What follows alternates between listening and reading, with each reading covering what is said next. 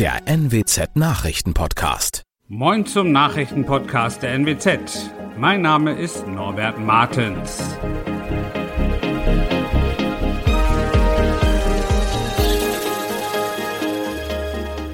Und das sind unsere regionalen Nachrichten.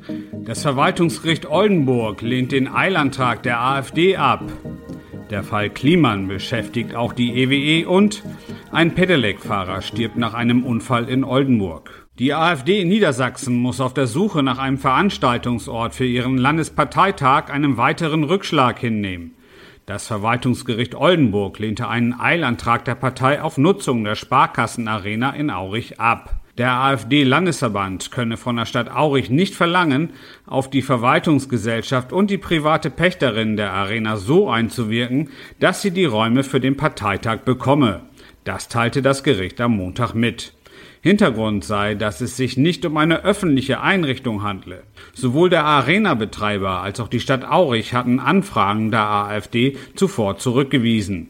Die AfD kann nun gegen den Beschluss Beschwerde beim Oberverwaltungsgericht in Lüneburg einlegen. Der Fall Finn Kliman beschäftigt nun auch den Oldenburger Energieversorger EWE, e, denn der Konzern ist Energiepartner vom Klimansland.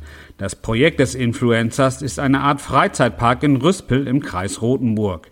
Die EWE e begleitet das Klimansland auf dem Weg zur Klimaneutralität, sagte ein EWE-Sprecher. Nach Recherchen des ZDF-Satirikers Jan Böhmermann soll Kliman billig in Asien hergestellte Schutzmasken hierzulande als fair in Europa produzierte vertrieben haben.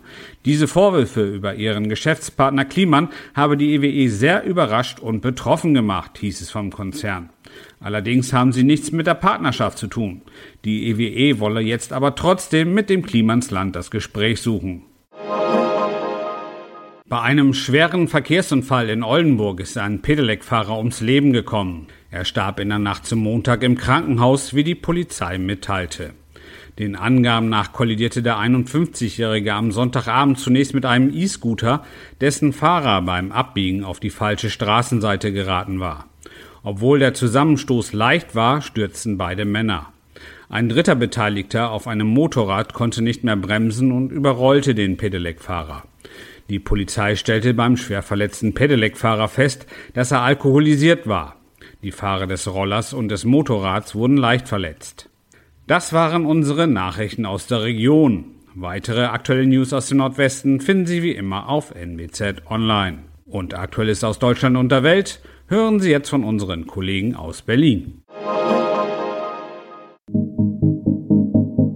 Vielen Dank und einen schönen guten Morgen. Ich bin Nicole Markwald und das sind heute unsere Themen aus Deutschland und der Welt. Schuldzuweisungen beim Tag des Sieges in Moskau. Scholz und Macron drängen auf Waffenruhe in der Ukraine. Und wieder mal, die Queen lässt sich entschuldigen. Die Parade zum Jahrestag des Sieges der Sowjetunion über Nazi-Deutschland gestern war ein wichtiger Termin für Russlands Präsident Wladimir Putin, auch mit Blick auf den Krieg in der Ukraine. Hat der Tag Hinweise gebracht, wie es in dem Krieg weitergehen könnte? Ulf Mauder berichtet aus Moskau. Ulf, es war erwartet worden, dass Putin Antworten darauf gibt, wie es im Ukraine-Krieg weitergeht. Gab es da Ansätze oder blieb das ein eher beiläufiges Thema? Also Antworten blieb Putin komplett schuldig. Der Krieg in der Ukraine beschäftigt natürlich alle Menschen, auch hier in Russland. Vielen ist aber klar, dass sie über das Staatsfernsehen keine objektiven Informationen bekommen. Von Problemen ist da nie die Rede, nur von angeblichen Erfolgen. Aber jeder Mensch hier in Russland merkt inzwischen, dass im Zuge des Krieges die Sanktionen des Westens jeden treffen.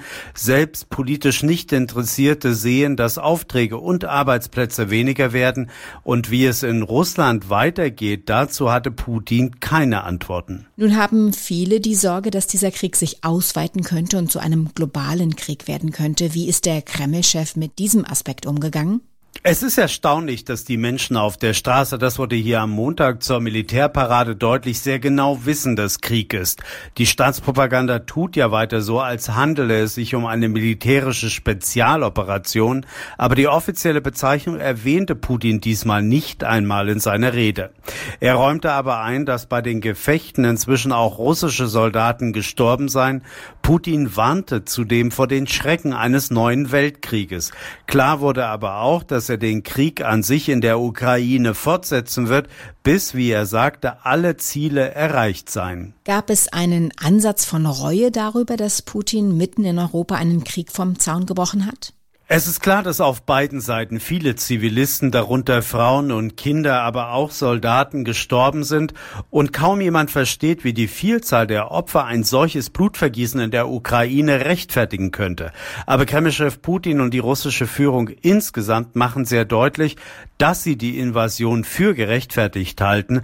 Putin betonte einmal mehr, dass die NATO-Gebiete in der Ukraine an der Grenze zu Russland habe militärisch erschließen wollen und der Präsident sprach hier von Bedrohung und davon, die Gefahren abzuwehren und Russland schützen zu müssen. Eigentlich war der Plan, dass Kampfjets am Himmel den Buchstaben Z bilden, das Symbol für die militärische Spezialoperation, wie der Krieg gegen die Ukraine offiziell in Russland genannt wird. Aber diese Flugshow fiel aus. Im Netz wurde das indirekt als ein Omen dafür gedeutet, dass es insgesamt nicht so gut laufe in der Ukraine. Wie waren die Reaktionen in Moskau? Die Flugshow ist der Höhepunkt einer jeden Militärparade hier in Russland am 9. Mai werden, wenn das Wetter nicht gut genug ist, mit Chemie sogar die Wolken abgeregnet, damit ein blauer Himmel über Moskau entsteht. Die Bomber und Kampfjets werden besonders bestaunt, aber sie werden eben auch dringend in der Ukraine gebraucht. Und deshalb wird vermutet, dass neben meteorologischen Gründen vor allem auch politische Gründe eine Rolle für die Absage gespielt haben. Womöglich gab es auch Pläne für ein einen Anschlag, weshalb das Spektakel abgesagt wurde, meinten Kreml-Kritiker. Aber offiziell wurde das Wetter als Grund genannt. Und wie bewertest du jetzt diesen Tag in Moskau? Konnte Putin sein Volk überzeugen, dass Russland weiterhin ein starkes Land ist? Für Putins Verhältnisse war das eine ziemlich zurückhaltende Rede zur Militärparade, fast leise. Aber niemand hier in Russland hat Zweifel, dass Putin die Zügel der Macht fest in der Hand hält. Deshalb muckt auch niemand auf. Die Militärparade in Moskau ist traditionell eine Waffenschau, um auch im Ausland für russische Rüstungsgüter zu werben. Sie ist aber vor allem nach innen ein Signal für die Bürger, dass die Atommacht Schutz und Sicherheit garantiert. Das Ausland wiederum solle Angst Angst und Schrecken erfahren, aber alles dafür tun, um einen Atomkrieg zu vermeiden. Vor zwei Wochen wurde Emmanuel Macron wiedergewählt. Am Wochenende fand die Amtseinführung in die zweite Amtszeit statt und die Antrittsreise führte nun nach Berlin zu Bundeskanzler Olaf Scholz. Dabei äußerte sich der Präsident Frankreichs auch zu der zurückhaltenden Rede von Wladimir Putin bei der Militärparade. Macron sieht darin noch keinen Fortschritt für den Ukraine-Konflikt. Ziel sei, so schnell wie möglich einen Waffenstillstand zu erreichen, so Macron bei seinem Besuch in Berlin. Thomas Bremser berichtet. Keine neuen Drohungen an den Westen, dafür inszeniert sich Präsident Putin in Moskau als Opfer. Schuld an dem Konflikt sei der Westen, allen voran die NATO. Die Regierung in London nennt das ein Märchen. Etwas diplomatischer schaut Kanzler Scholz auf die Putin-Rede. Es müsse weiter deeskaliert und ernsthaft verhandelt werden. Das Ziel sei der dauerhafte Rückzug der russischen Truppen, sagte Frankreichs Präsident Macron. Dafür werde sich Europa weiter einsetzen. Auch das Thema einer möglichen EU-Mitgliedschaft Mitgliedschaft der Ukraine wurde angesprochen. Bundeskanzler Olaf Scholz sagte dazu, wir sind uns einig, die Ukraine gehört zur europäischen Familie. Wir arbeiten daran, ihr den Weg in unser gemeinsames Europa weiter zu begleiten. Und da sind jetzt die Prozesse festgelegt. Die Europäische Union bearbeitet die vorgeschlagenen Anträge und die Kommission wird bald ihre Bewertung vorlegen. Bald, das heißt im Juni. Dann will die EU-Kommission beurteilen, ob die Ukraine offizieller EU-Beitrittskandidat werden kann. Sollte die Entscheidung positiv ausfallen, müssen alle 27 EU-Mitgliedstaaten zustimmen, bevor tatsächlich Beitrittsverhandlungen beginnen können. Im britischen Parlament beginnt heute die neue Sitzungsperiode und normalerweise hat die Queen das erste Wort mit der sogenannten Queen's Speech. Dabei verliest Königin Elisabeth II. die Regierungserklärung des jeweiligen Premierministers.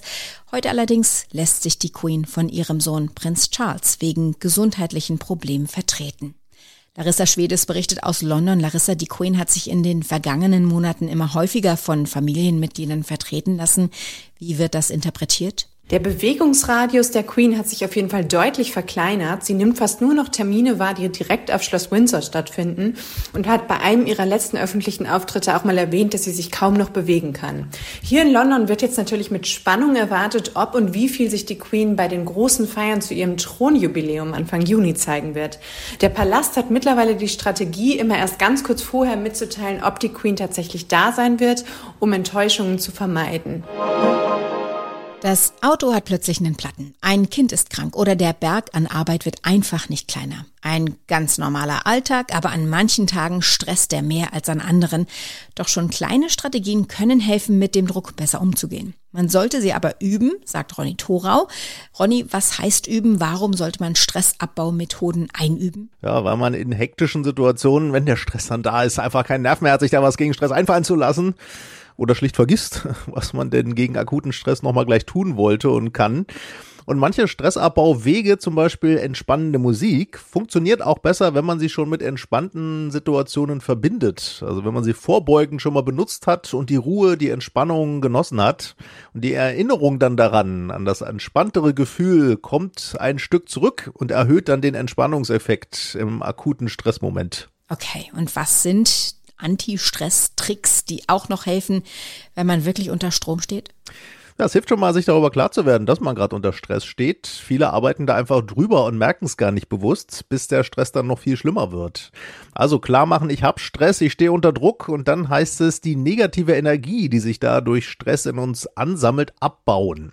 Das geht bei jedem ein bisschen anders am besten, aber ein paar Sachen funktionieren bei vielen, zum Beispiel Bewegung. Eine kurze Dehn- oder Lockerungsübung oder runter gleich aus dem Bürogebäude oder Homeoffice raus an die Luft, Spaziergang machen, eine Runde laufen auch gerne sportlich schneller, wenn es geht, oder Treppen steigen. Und bei manchen hilft auch die Energie, laut rauszuschreien, das dann aber vielleicht nicht im Großraumbüro. Und wenn Bewegung gerade nicht möglich ist, weil man dafür nicht den Raum oder die Zeit hat?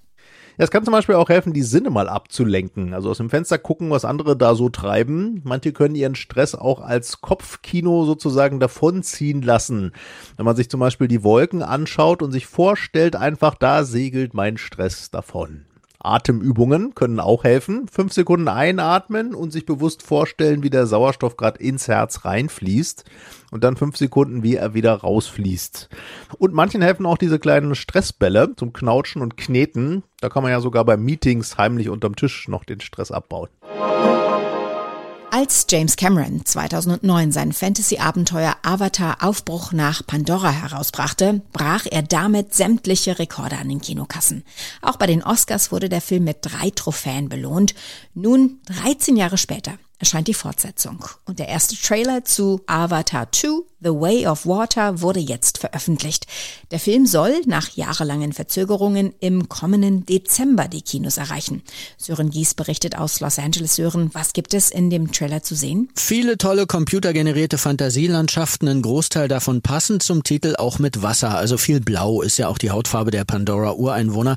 Es gibt ein Wiedersehen mit den fliegenden Felsen und natürlich dem Wald. Es wird viel gesprungen, durch die Lüfte und durchs Wasser geritten und natürlich auch wieder viel gekämpft. Ich hoffe, Fans können mir verzeihen, wenn ich sage, dass das Ganze auf mich ehrlich gesagt nicht unbedingt wie eine Vorschau auf einen Film gewirkt hat, äh, sondern wie Werbung für ein Computerspiel. Gibt es Hinweise auf die Handlung? Durchaus, aber nur spärliche. Der Trailer hat ja auch nur etwa anderthalb Minuten und zum Beispiel nur eine Dialogzeile. Eins weiß ich, wohin wir auch gehen, diese Familie ist unsere Festung, sagt Jake zu Neytiri. Und genau darum geht's wohl auch um den Überlebenskampf von Jakes Familie zehn Jahre nach den Geschehnissen von Avatar, also nachdem Jake sich für ein Leben als und mit den Navi entschied. Interessanterweise gehört zu Jakes neuer Familie aber auch ein menschliches Kind, das wie Jake an der Seite der Na'vi kämpft. Soweit das Wichtigste an diesem Dienstagmorgen. Ich heiße Nicole Markwald und wünsche einen guten Tag.